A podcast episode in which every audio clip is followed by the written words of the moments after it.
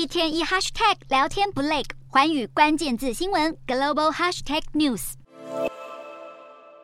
俄罗斯惊天动地的一日兵变已暂告平息，不过莫斯科政局长期来看其实并未脱离险境。此时此刻，全球霸权领袖也敲响警钟，担忧这把叛变之火会烧到自己的国家。其中顾虑最深的，可能就是中国国家主席习近平。俄罗斯总统普丁一手养大的瓦格纳佣兵，只因为战事拖延过久就揭竿起义，反噬自己的主人，这势必让习近平联想到，万一武力犯台也遭遇挫败，解放军会不会也步上瓦格纳后尘？把枪口对准自己。事实上，还不用等到台海战争爆发，习近平就已经提高警惕。其中一个原因，就是因为他在乌俄战争中押宝普丁，可能会招致反弹。欧美智库专家分析，习近平自俄军侵略乌克兰一开始，就跟普丁以亲爱的朋友相称。如今，普丁威信受到震撼式的挑战，最有可能牵连的也是习近平。而接下来的整体国际形势，包括乌俄战争走向、俄罗斯政坛不确定性以及地缘政治挑战，都将对中共政权产生深远的影响。